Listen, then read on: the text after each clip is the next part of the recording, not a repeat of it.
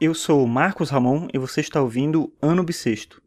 Hoje é sábado, dia 11 de junho de 2016 e esse é o episódio 163 do podcast.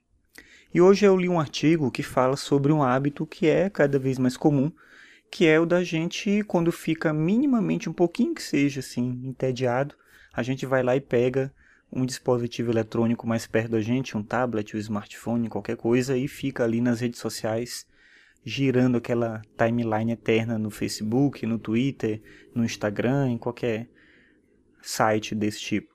E aí, nesse artigo, coloca que a gente deve encarar o tédio de uma outra maneira. É natural sentir tédio. E nos dias de hoje, com tanta informação, com tanto acesso à diversão, a entretenimento, a situação do tédio, digamos assim, ela se torna mais grave, porque a gente quase que não consegue suportar o tédio. Mas o artigo defende isso, eu concordo. O tédio pode ser um estímulo, né? O momento que você se sente naquela situação de tá, sei lá, se enjoado do que você está fazendo, ou de não fazer nada, ou se perceber não fazendo nada, você pode tomar dali um impulso criativo para poder produzir alguma coisa.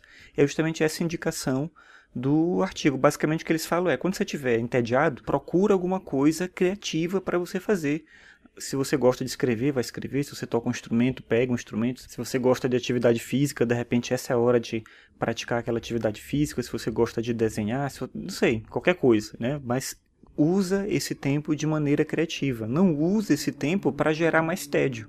Porque ficar simplesmente passando a timeline do Facebook, do Twitter, né? E como eu falei antes, pulando de uma rede social para outra, vendo o que as outras pessoas estão fazendo, o que elas estão comentando, ou os links que elas estão compartilhando, isso também não é assim tão divertido e você não vai estar também tão envolvido com aquilo. É também um tédio, mas é um tédio controlado. Você sente que está fazendo alguma coisa, mas você ainda está entediado. Se você olhar a expressão das pessoas que ficam nessa situação, elas ficam, sei lá, meio de cabeça baixa em cima do celular, passando aquilo por minutos e minutos. Não está interessante isso. Mas é um hábito quase que recorrente, né? Ficar no grupo do WhatsApp, ficar procurando uma mensagem nova, procurar um link que alguém está compartilhando, vendo as fotos das outras pessoas. Então, não, não faz nada disso. Vai fazer algo que é criativo. Eu sei que falar é fácil, né? Porque é, é fácil falar quando a vida não é nossa.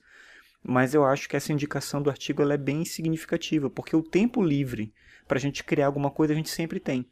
Mas eventualmente alguma pessoa vai dizer: Poxa, eu queria muito aprender isso, eu queria muito poder estudar mais sobre aquilo, eu queria muito desenvolver tal habilidade, mas eu não tenho tempo, eu não consigo, não consigo me organizar. E se a gente pensar o tanto de tempo de tédio que a gente transforma em tempo inútil perdendo tempo com esses dispositivos eletrônicos, a gente podia substituir isso por qualquer outra atividade que fosse essas que a gente reclama que não tem tempo para fazer. Então a gente tem tempo sim, é uma questão de pensar, transformar esse tédio em impulso criativo.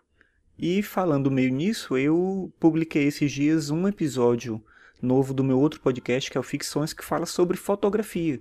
Eu acho que a fotografia é um desses aspectos mais interessantes e contraditórios no contexto da internet.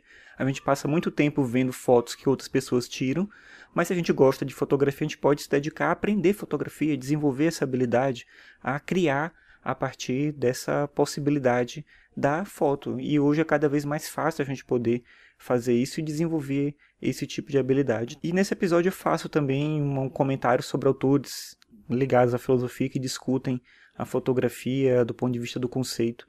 De repente te interessa lá de alguma forma. Então é isso. Hoje fica por aqui. Até amanhã.